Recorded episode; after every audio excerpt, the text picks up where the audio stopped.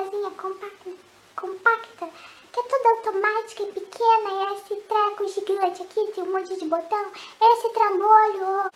Eu sempre assisti vídeos de fotografia dos quais sempre abordava essa frase.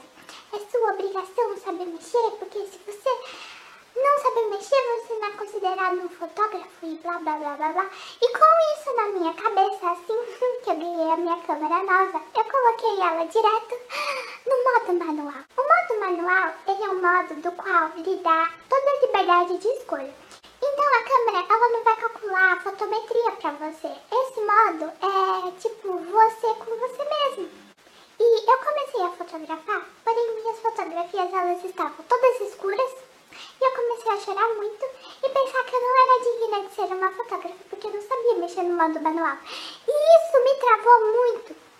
E quando eu comecei a fazer a faculdade de fotografia e estudar mais a fundo sobre a relação que a fotografia possui com a arte, eu fui destravando essa mentalidade que eu tinha de ter a obrigação de saber mexer no modo manual para ser considerada uma fotógrafa de verdade.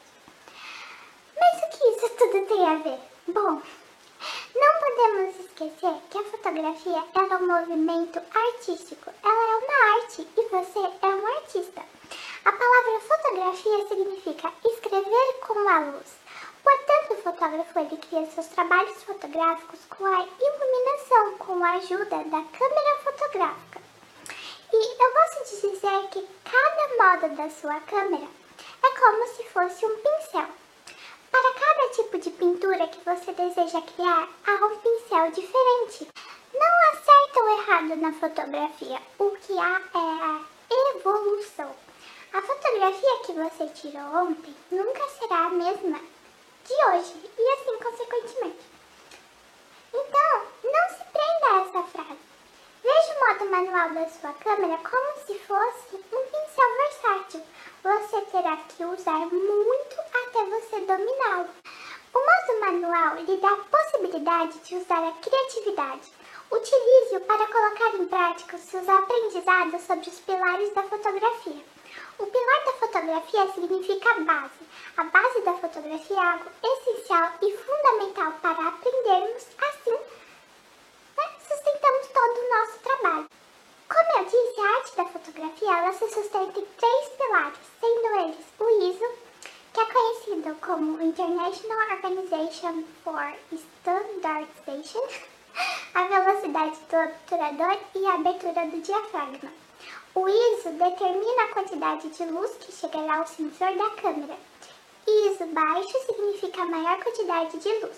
ISO alto significa menor quantidade de luz.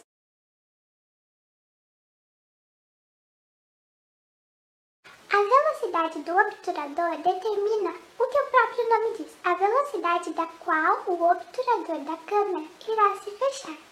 A velocidade do obturador alta produz uma exposição mais curta, ou seja, significa menos quantidade de luz que a câmera irá absorver enquanto o obturador ficará aberto.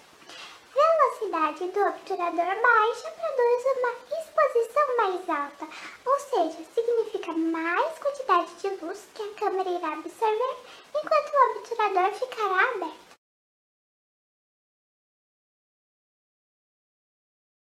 E a abertura do diafragma controla a quantidade de entrar pela câmera.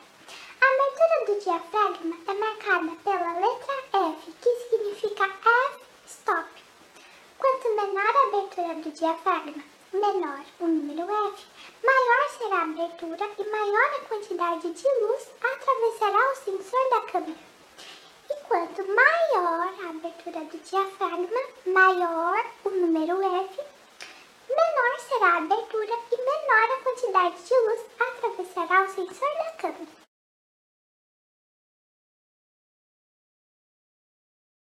Tendo as funcionalidades em mente, você não precisa de mais nada. Esse é o fundamental.